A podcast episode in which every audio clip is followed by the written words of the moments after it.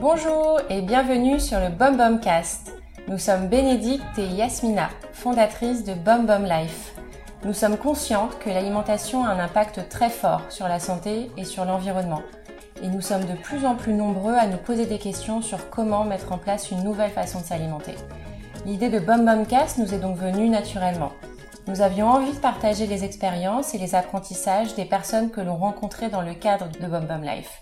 Des Bom mentors, des professionnels de l'alimentation et de la nutrition, mais aussi des Bom Boms acteurs qui nous racontent comment ils ont changé leurs habitudes alimentaires.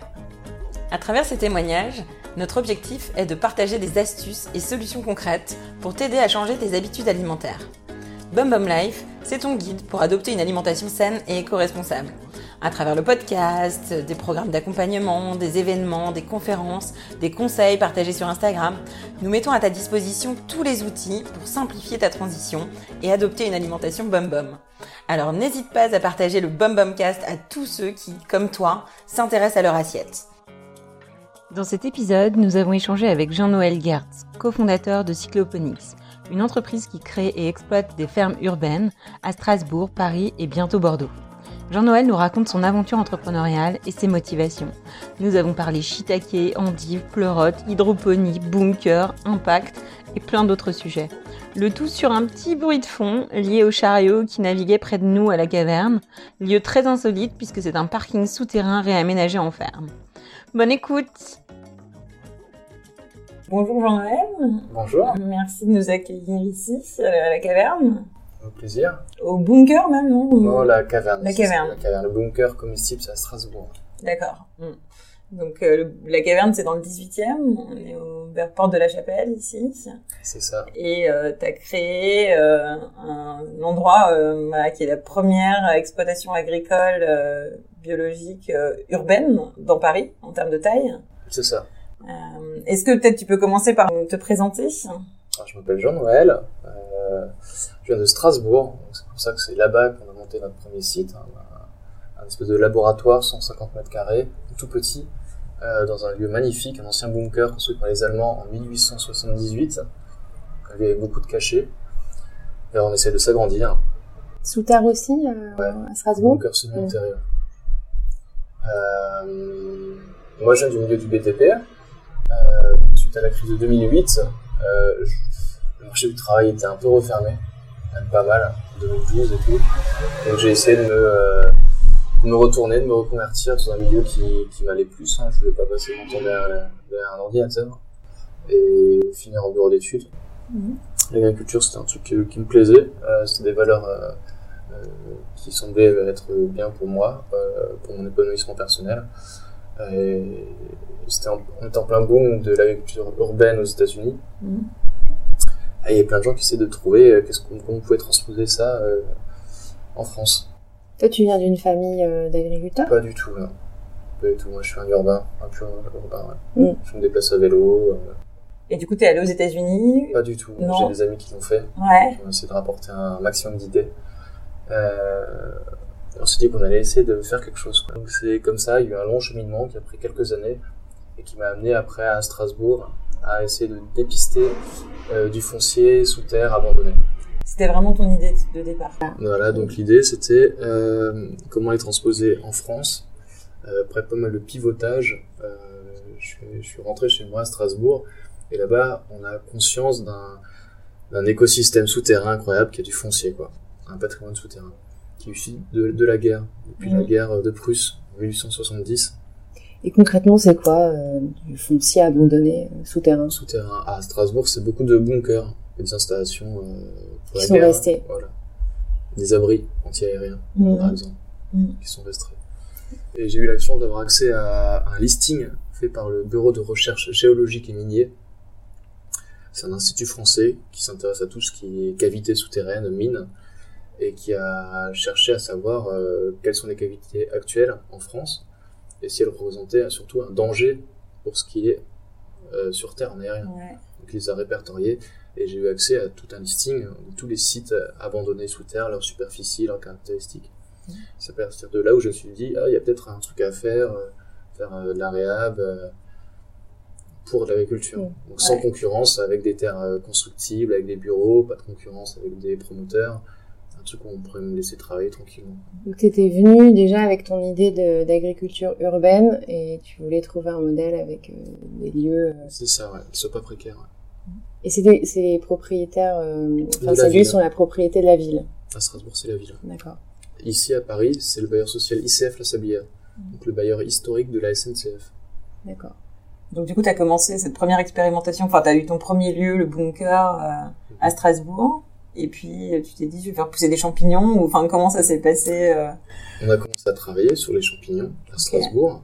Euh, on a postulé pour un appel à projet dont un site était un peu euh, bizarre. Il se savait que c'était un parking pour la première fois lors d'un appel à projet pariculteur lancé par Anne Hidalgo en 2017. Euh, on a proposé de le transformer comme ce qu'on a fait à Strasbourg. quoi. On était très peu nombreux à postuler pour ce genre de site.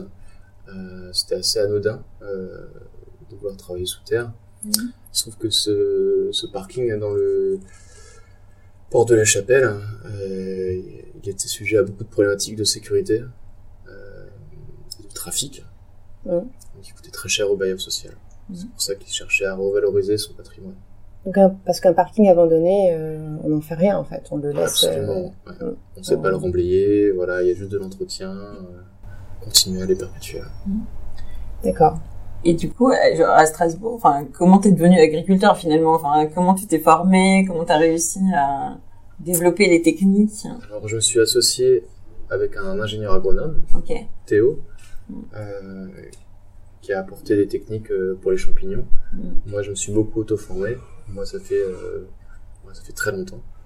T'as quel âge Ouais. maintenant? Moi, j'ai 31 ans. Ouais. Donc, euh, j'ai- euh, bien 10 ans d'expérience dans l'agriculture Ok. aujourd'hui. Enfin, comment t'es venu d'ailleurs euh, l'idée de la culture du champignon après euh, Ah oui, alors, le truc, c'est que pour entrer en sous-terre, on, a les technologies, donc il y a les vendeurs de tech qui te permettent de cultiver tout ce que tu veux. Mais ça veut pas dire que tu peux réussir à en faire un business et en vivre. Mm. Donc là où il fallait euh, trouver dans la structure de coût, c'est quel est l'élément euh, clé qui peut te permettre de d'arriver à vivre de ton activité. Quand tu dis, pardon, quand tu dis tout ce que tu veux, c'est reproduire euh, un écosystème euh, extérieur. Mhm, absolument, ouais. Aujourd'hui, avec la lumière artificielle, tu peux tout faire pousser, faire tout ce que tu veux. Il n'y a pas de problème, quoi. Euh, mais aujourd'hui, les seuls consommateurs qui sont prêts à payer pour ton travail et à un peu près à sa juste valeur, c'est ceux qui sont en bio. C'est les consommateurs de produits bio. Mhm. Donc il faut que ton produit soit certifié en bio. Et il se trouve qu'il y a deux exceptions dans le règlement européen pour l'agric- l'agriculture hors sol, en bio. C'est les champignons et les endives. D'accord. D'accord. Donc c'est comme ça que la sélection s'est faite. C'est seule, assez ouais. naturel. Mhm. Parce que traditionnellement, c'est effectué dans le noir sous terre. Qu'est-ce qui fait que euh, la culture euh, souterraine, mais dans des enfin, reproductrice de, des conditions extérieures, soit finalement aussi chère euh, à produire?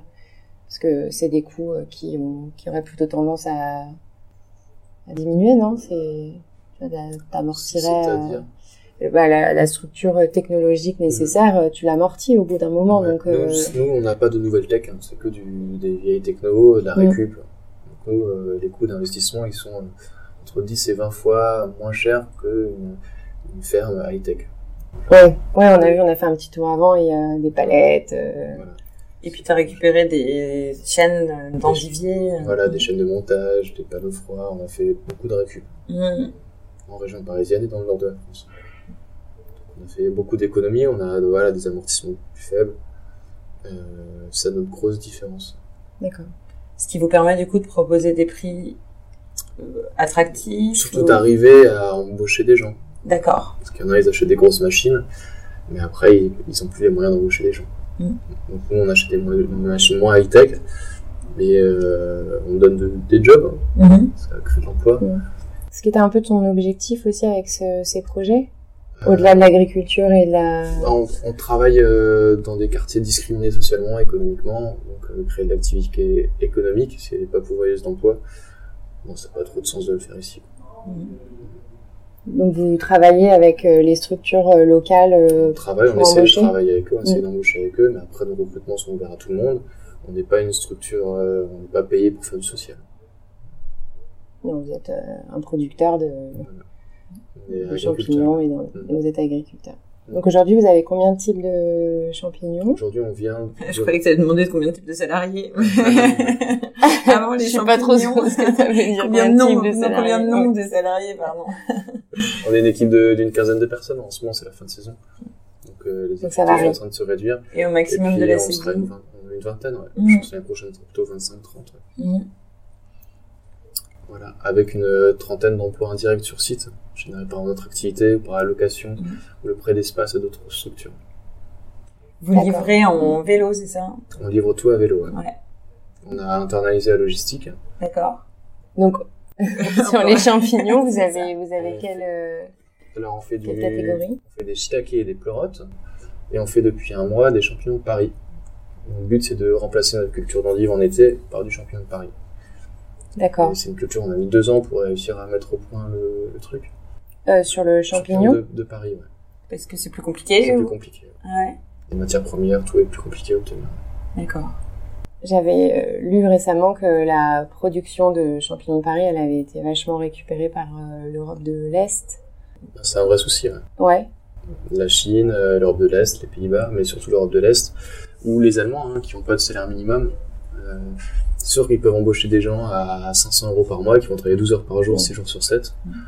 Euh, nous, pour nous aligner, ben, voilà, faut, faut s'accrocher. Il Ouais. faut éliminer beaucoup d'autres intermédiaires, il faut une structure de coûts différente. euh, Oui, parce que c'est Ouais. des productions très euh, demandeuses de main-d'œuvre.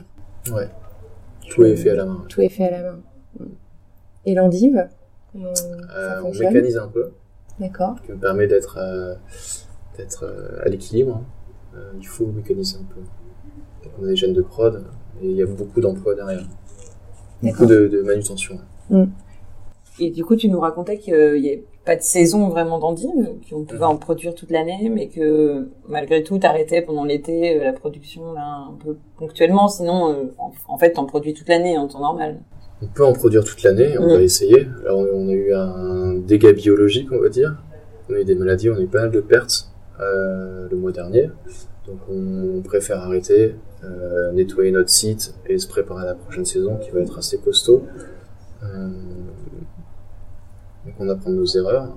Et est-ce qu'il y a d'autres euh, types de produits qui sont amenés à, à être produits ici euh, dans Alors l'avenir on fait que du bio, on fera peut-être Ouais. des champignons un peu plus exotiques. Mais voilà, les volumes d'affaires sont très faibles sur des champignons de niche. Mm. Il faut trouver les consommateurs, euh, c'est très compliqué. Des restaurants peut-être Comment vous distribuez justement ouais, C'est quoi votre réseau Alors, Nos clients principaux, c'est des épiceries. Mm. Voilà. Soit en direct, soit via notre coopérative, la coopérative bio d'Île-de-France. Euh, Vous vendez qu'en Ile-de-France qu'en Île-de-France, ouais. Mm. On a un magasin de producteurs, le producteur local, au 100 169 boulevard de Charonne. Euh, C'est la première SKIC, Société coopérative de producteurs de Paris, qui est ouverte il y a en février dernier. Avec des super produits. Je pense Donc vous êtes regroupé avec des producteurs de la région Exactement. pour euh, vendre en direct euh, c'est ça. dans Et récupérer euh, 80% du prix de vente. Ouais, Ce qui est un gros enjeu euh, quand même, en- même dans l'agriculture euh, urbaine, c'est aussi la rémunération de l'agriculteur final, c'est ça, du producteur. Mm. Mm. Tu nous disais que c'était pas si facile que ça, hein, finalement, d'avoir des prix euh, décents, euh, même dans des réseaux de distribution. euh. Bah, en bio, on s'en sort. Mm. On va réussir à s'en sortir à peu près. Euh, Après, il faut trouver les bons, les bons clients. Ouais. Donc C'est ça. hein. C'est ça. Et vous faites un peu de négo, restaurateur aussi euh On fait un petit peu de restaurateurs, mais c'est souvent, malheureusement, des très mauvais payeurs. Euh, ils, ont, ils ont tout un modèle économique basé sur le non-paiement de leurs fournisseurs. D'accord. Ils nous le disent au téléphone. hein. Je va- ferai tout pour pas vous payer. Voilà. Non, ouais, non, mais vous savez, c'est notre modèle, c'est la base. En restauration, on ne peut pas payer ses fournisseurs. Euh, donc nous, on évite de travailler avec eux, Oui. à part avec certains Tranche. qui sont fidèles Mm. et qui sont un peu éthiquement corrects. Euh, donc c'est un milieu très concurrentiel, très dur aussi la restauration. C'est pas pour rien qu'ils essaient de d'escroquer euh, au maximum. hein. Mhm. Euh, on va travailler plutôt avec des épiciers, hein, voilà, Ok. qui eux vont avoir des volumes quasiment fixes toutes les semaines Mm. et des volumes importants. Et les modèles euh, d'AMAP, c'est quelque chose qui ça fonctionne marche aussi, ouais. pour vous, Une ouais. quinzaine d'AMAP au nord de Paris, D'accord. ça marche bien. ouais. il y a d'autres villes dans lesquelles vous voudriez vous développer euh, en on France va ouvrir, on est en train d'ouvrir à Bordeaux. Donc, par- pareil, dans un parking Ouais, non, c'est les caves d'un bailleur social. C'est la plus longue euh, barre HLM de Bordeaux, qui est au-dessus de Bordeaux, c'est-à-dire elle est sur la colline de Floirac, elle domine tout Bordeaux. Elle fait 3000 mètres carrés, les caves. On les a décloisonnées, cassées, et puis retapées. On essaie d'y mettre de l'activité. Pas forcément que agricole, euh, mais de l'activité. D'accord.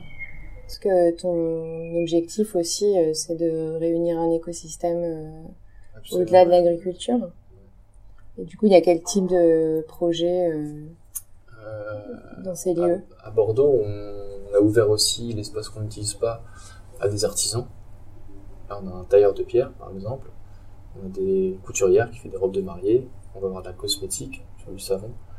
Euh, mais demain, on pourra héberger aussi des artistes, par exemple, ou euh, tout autre type d'artisanat. Ici, on a vu justement, euh, du coup, des micro-pousses, Mhm. on a vu les alchimistes qui récupèrent du compost, il y a, il y a ouais, plusieurs entreprises qui... Il y a, il y a une quinzaine de boîtes ici hein, qui D'accord. occupent le- l'environnement, Mm. avec qui on s'échange du service, Mm. euh, ou qui ont profité de notre- nos facilités lo- logistiques Mm. pour pouvoir les aider à livrer leurs produits, ou leur fournir du, du matos, par exemple. Donc, euh, vous ouvrez euh, le lieu à des professionnels qui cherchent euh, des endroits pour, euh, C'est le but. travailler. Mhm. Et L'année prochaine, on aura des cuisines. Donc, on a des grosses chambres froides qu'on met à disposition aussi. On aura aussi des cuisines qui vont aller avec les chambres froides. Et là, une solution de livraison à vélo. On aura tout inclus, tout compris. Et le principe, c'est quand on travaille tous au même endroit, euh, de mutualiser un maximum les ressources pour euh, rendre les, les modèles économiques de chacun euh, les plus efficaces possibles. Mm. On fait des, des économies en, en mutualisant un maximum de services. Et ces cuisines, elles seront aussi certainement utilisées par des, des gens qui ont- utiliseront vos produits aussi à vous. Ouais, La chaîne, elle par sera exemple, c'est possible. comme ça. C'est possible. Des gens à qui on confiera nos produits pour en faire quelque chose. Et euh, comment tu qualifierais les champignons que vous produisez et les endives que tu vous produisez? Moi, j'ai la chance de pouvoir avoir, dans, là où je fais mes courses, en effet, les produits. Et, les endives, elles sont particulièrement bonnes. euh, voilà. Est-ce que la qualité, c'est quelque chose qui est hyper important pour vous euh, Comment vous là- veillez à avoir une bonne qualité? L'un des, l'un des gros bienfaits de l'agriculture urbaine, c'est la capacité à livrer rapidement euh, Mm. nos produits. C'est-à-dire que l'épicier, il va gagner un ou deux jours de fraîcheur. C'est-à-dire c'est deux jours ou de plus pendant lesquels il pourra les mettre en vente et où il va sûrement réussir à les vendre. Mm. Donc, il y aura moins de pertes et les clients en plus auront plus de fraîcheur. Donc tout le monde est gagnant en termes de qualité. Ouais, parce que ici, du coup, vous récoltez le matin et vous livrez. Ouais, souvent à, à plus tendu. ouais. Ok. On essaye d'éviter, ça met beaucoup de pression sur les équipes en termes de qualité de travail. Le coup, euh, le, le truc du lit récolter le matin, livrer l'après-midi, il faut Mm. me dire que ça va créer de la souffrance au travail pour les gens derrière. Une très grosse pression. D'accord. Donc c'est une idée absolument conne. Euh, aucun n'y a, personne n'y arrive, personne ne le fait. Il y a trop de soucis. Et généralement, tu crées un stock tampon la veille Mm. euh, où tu vas taper dedans pour que ton logisticien puisse gérer le stock et le commercial aussi. Quoi. Mm. Mais imposer aux gens qui s'occupent euh, de la préparation de commandes et des récoltes, leur imposer des commandes euh, au jour le jour, c'est absolument horrible socialement. Mm. Donc euh, c'est une très, c'est une fausse bonne idée. C'est intéressant, c'est un peu l'utopie du bobo euh, qui veut, euh, voilà, ne pas les- cultiver son jardin, mais par contre avoir tous les bénéfices et avoir ça, le c'est produit. Les chaînes, toutes les chaînes de, de, pro- de, de, de distribution qui essaient de monter Ouais. des business là-dessus, euh, récolter le jour même et tout. Faut dire que c'est faux. hein. C'est Mm. des conneries, c'est pas possible. hein. Même les Bretons, ils, ar- ils arrivent à envoyer en avion ou en camion leurs leurs fraises, mais c'est jamais euh, le jour même. Ils ont des normes. C'est Mm. 48 heures minimum euh, Mm. pour qu'ils y arrivent ou 24 heures. Et le jour même, c'est c'est possible. Sur puis pour- 24 pour heures, des- on est pour dans des la fraîcheur. Ouais. Quand même. Ouais, c'est quand même pas mal. Mm. Et dire ça aux gens que c'est été récolté le matin même, Mm. c'est faux et trop peur. Quoi. Et en plus, euh, pour des, des gens qui sont euh, euh, qui ont des productions artisanales, c'est juste euh, possible. Vous avez aussi une mission d'éducation en fait. Euh, je crois que vous recevez pas mal des écoles du quartier aussi. Pour... On a pas mal de visites. Ouais. ouais. Est-ce que ça c'est quelque chose qui est important pour toi aussi?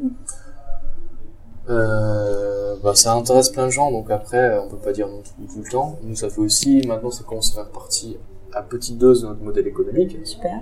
clairement. Euh, quand on a des grands groupes, des visiteurs euh, de grands groupes qui viennent, euh, ben, on les fait payer. Ouais. Euh, et qu'on nous prenne notre temps. On leur, on leur prend leur argent. Euh, Et aussi la les base. individus, s'ils veulent venir, ils peuvent. euh, non, on n'est pas ouvert au public, encore. clairement. Mm, C'est que des visiteurs, Mm. et c'est des visites exceptionnelles. d'accord. Et c'est quoi vos grandes, euh, vos grands défis, vos grandes difficultés euh, à venir ou du moment, euh, que ce soit en termes de production, en termes d'embauche, euh, de... Bah là, on va devoir redémarrer la saison, donc on va devoir réembaucher une équipe. Il y a certains qui resteront, d'autres qui repartent. C'est des CDD Ouais. C'est des saisonniers Mm. qui reprennent leurs études, euh, qui partent en apprentissage. Mm. Il y en a qui souhaitent rester. On a tous les profils. Et il y a le projet à Bordeaux, j'imagine, qui doit mobiliser peut-être un peu de ton temps aussi, ou c'est quelqu'un qui le gère? Aujourd'hui, le projet de Bordeaux, c'est. On a quelqu'un sur place. Mhm. Et c'est Théo qui, qui est chargé de la, de la mise en production du site. Et qu'est-ce qui te motive, toi, en tant qu'entrepreneur euh, tu- Parce que vous vous avez pris des partis pris hyper forts Mhm. de voilà, euh, faire de l'agriculture locale, euh, urbaine. Mhm. C'est quoi tes motivations? C'est une opportunité d'avoir un super taf, hein, c'est tout. Hein. J'essaie de faire, faire durer le plus longtemps possible. Ouais. Enfin, après, euh, Tu t'éclates? Ouais, quand même, ouais. J'ai même pas mal de liberté. Euh, Aujourd'hui, on est suffisamment bien structuré pour que si jamais le matin euh, je suis pas là, ben ça tourne quand même. Ça, ça rajoute pas mal de liberté aussi à titre personnel. Euh, Je peux monter tous les projets que j'ai envie, Ouais. Euh, dans une optique d'économie sociale, solidaire, d'écologie. Euh, donc derrière, ouais, j'ai aussi des principes et euh, un peu de militantisme. Ouais. C'est important pour toi, du coup, d'agir pour euh, essayer d'endiguer à ton échelle euh, le réchauffement climatique, enfin, en tout cas de proposer des solutions, c'est quelque chose. Moi, j'essaie de respecter mon, mon intégrité personnelle dans, dans mon travail. Hein. Ouais. C'est tout. Hein. J'ai pas plus d'ambition que ça. Quoi. Après, si euh, le projet grossit, ben, ben, mes valeurs, euh, c'est de partager un peu grande échelle. Quoi. Tant mieux. hein. Tout. Et euh, on a vu dans les endives, quand on les produit, il y a toute une la racine qui reste, non? Euh, Est-ce que vous avez réussi à trouver des moyens de compostage ou Alors, à l'époque, ces racines étaient mangées par les, euh, les gens qui avaient euh, des vaches. Voilà. Il fallait les laver, et puis voilà. Aujourd'hui, c'est très compliqué. Ouais. Et puis c'est juste pas rentable, ils préfèrent acheter du maïs que de récupérer les, les endives. Nous, elles sont évacuées en plateforme de compostage. Mm. Donc, ils font du jus de compost pour fertiliser euh, des champs avec. Ils font du méthane, la méthanisation. Ok. qui, qui est utilisé pourquoi Le méthane, il est brûlé en faire de l'électricité. Mm. Euh, et voilà. Donc ça après c'est plus chez vous. Enfin, C'est plus chez nous. Non, non, nous, on a nos 10 tonnes de, déchets euh, agricoles toutes les semaines qu'on évacue. Ok. Vous avez quand même créé ce circuit euh, pour être sûr que ce soit Ouais, revalorisé derrière. C'est une Ouais. super solution qui nous a donné. ouais. Et toi personnellement, est-ce que euh, l'alimentation euh, c'est un sujet qui t'importe? Est-ce que tu fais attention à ce que tu manges? Euh, J'essaie de faire attention à ce que je mange. Aujourd'hui, j'ai pas les moyens de consommer comme mes clients, clairement. Ah ouais? Euh, donc, j'ai de faire attention. On a de la chance d'avoir un écosystème. On peut faire beaucoup de récupération ici, tout, beaucoup d'invendus de, de, qui est généré par l'écosystème. On a quand même accès à, à des produits sympas. Tu manges beaucoup de shiitake, pleurotes euh, et endives mangé, ouais, j'en mange beaucoup, ouais. Mais là, par exemple, il y a des œufs, euh, il y a une salade qui traîne là, euh, on a des bigorneaux et des oursins euh, en bas. Ça, c'est plutôt royal. Plutôt royal. Mm. Donc on a souvent des, souvent des bonnes surprises. Ouais, c'est plutôt lié à l'écosystème ici. Exactement.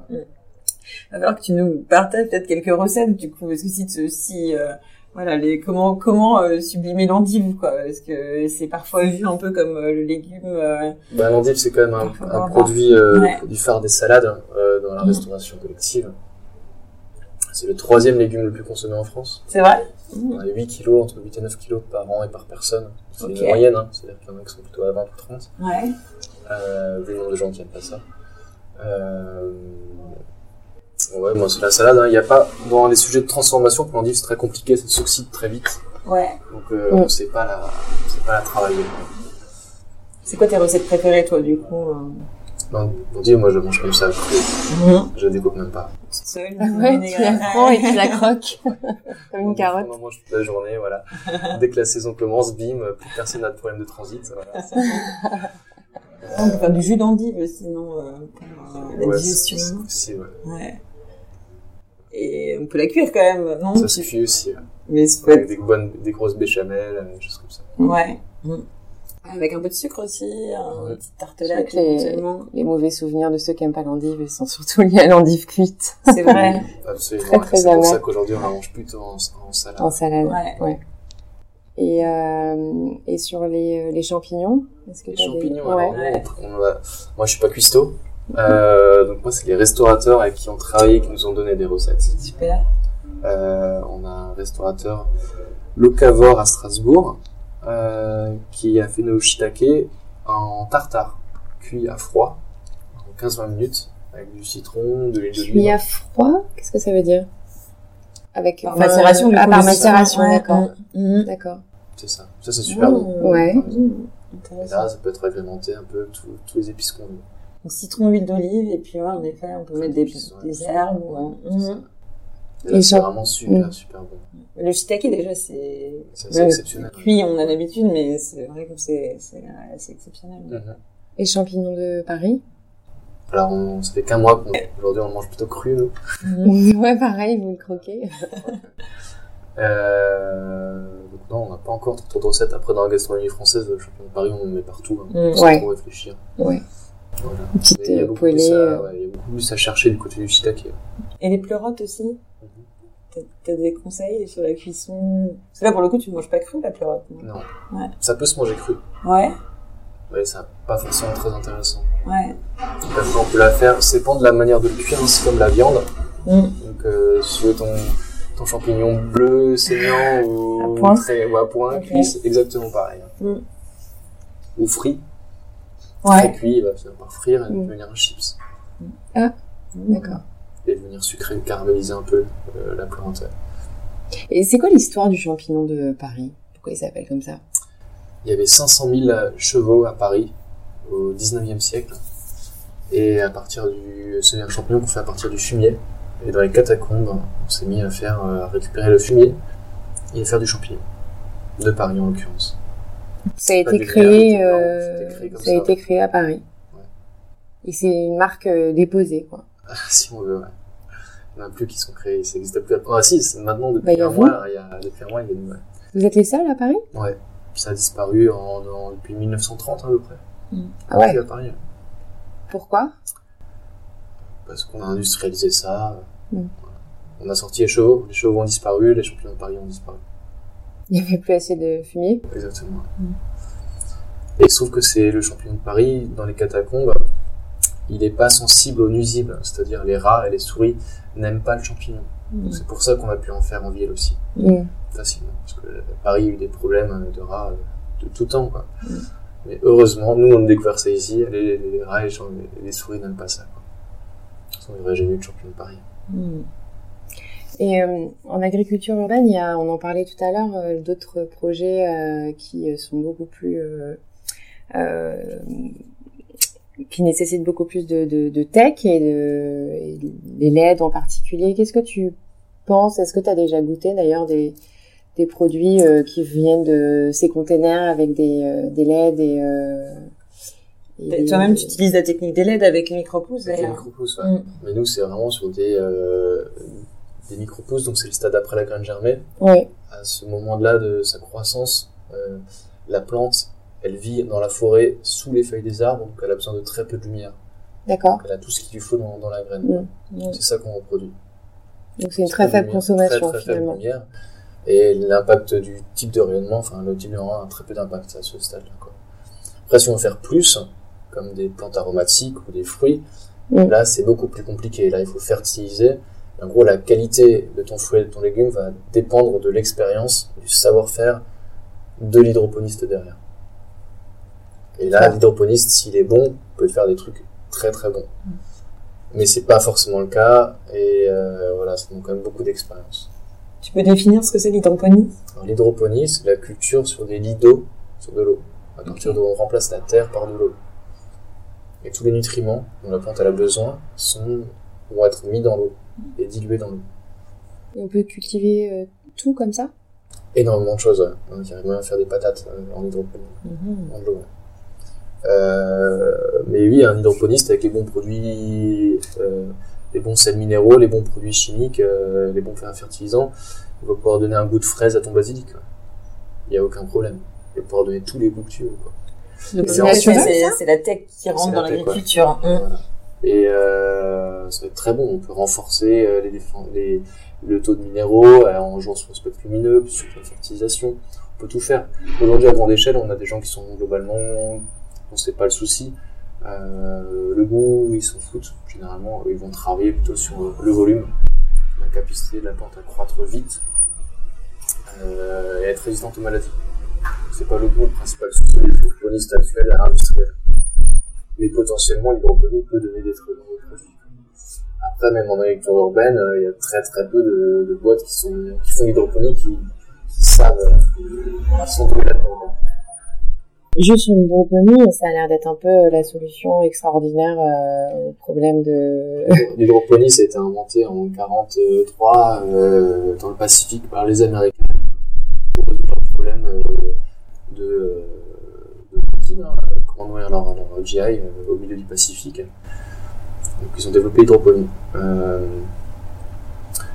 ça a bien marché, c'est utilisé aujourd'hui à très grande échelle, euh, mais en, dans le monde rural, là où il y a de la place. Si on a une technologie hyper productive, autant l'utiliser là où tu as plein de place, donc ton tes rendements vont être énormes à grande échelle. Ça sert à rien d'être hyper rentable sur un mètre carré. Tu vas jamais rentabiliser ton truc. D'accord. Donc c'est vraiment pour euh, ultra optimiser euh, de, enfin, de, de l'espace. Voilà, donc aujourd'hui en agriculture urbaine, ceux qui font de la tech, des super tech, euh, qui arrivent à développer les super tech, pour qu'il y ait un modèle économique, il va être, la tech va être réutilisée Mm. là où il y a de la place. Mm. Là on va pouvoir économiser d'échelle grâce à une tech encore euh, supérieure, et ça va être réutilisé par l'agriculture industrielle. Tu penses que c'est l'avenir de l'agriculture? Ben, l'agriculture, euh, une partie de l'avenir euh, de l'agriculture industrielle passe par la technologie, par toujours plus de tech, ouais, bien sûr. C'est marrant parce que tu nous disais que toi, tu faisais plutôt l'inverse, que tu essayais de mettre moins de tech et plus de gens. Ouais, ce qu'on essaie, euh, c'est Mais toi, ta mission, elle est euh, aussi de... T'as une sorte de mission sociale. Euh, j'ai pas de mission sociale. Par Ma seule à- responsabilité juridiquement, c'est de faire vivre la boîte et d'arriver à payer les gens à la fin du mois. Mm. Euh, et euh, l'impact social d'arriver à payer des gens, ouais, il est, il est conséquent. ouais. Et il compte Sortir pour des gens de la misère, euh, de, leur, de la précarité, ouais, c'est, Mm. c'est, ça compte pour moi, bien sûr. Mm. C'est valorisant d'arriver à se rendre compte que des gens, voilà, ils peuvent avoir un, un logement euh, qu'ils n'avaient pas avant, euh, par exemple. quoi. Qu'ils peuvent acheter des trucs à leurs enfants, euh, qu'ils peuvent avoir des enfants, Mhm. tout court. Oui, Ouais, c'est cool. ça c'est valorisant. Le temps euh, tourne, on, on arrive à notre euh, dernière euh, question. Euh, quel est euh, ton aliment euh, préféré? Hors du champignon et des Ou endives. pas, hein. Ou alors tu choisis dans les trois. euh, Euh, ce que je préfère, pendant très longtemps, j'étais un amoureux de la fraise, comme plein de Français. Mais Aujourd'hui, je- je- j'adore la mangue. Voilà, parce que c'est mon fruit préféré. Fruits et légumes compris. C'est ce que je préfère. dur à trouver en agriculture urbaine Très à Paris. Très, dur, très dur à trouver en agriculture urbaine, quoi. Mais je me dis que dans quelques années, on aura peut-être des manguiers qui pousseront. euh, Grâce à nos idées. Comme il va faire tellement Conistes. chaud. Surtout, ouais, voilà, on, on plantait euh, dans le centre de la France. Comme aujourd'hui, on, pense des- on plante des pistachiers hein, euh, en région Rhône-Alpes. Ce qui est incroyable. Mm. Je suis peut-être qu'il y aura bientôt des mangues françaises. On croise les doigts. Et Bah, on compte sur toi. On va peut-être Pas. réussir à endiguer euh, la mangue. Ok. Voilà. Merci. Merci beaucoup de nous avoir présenté ton projet.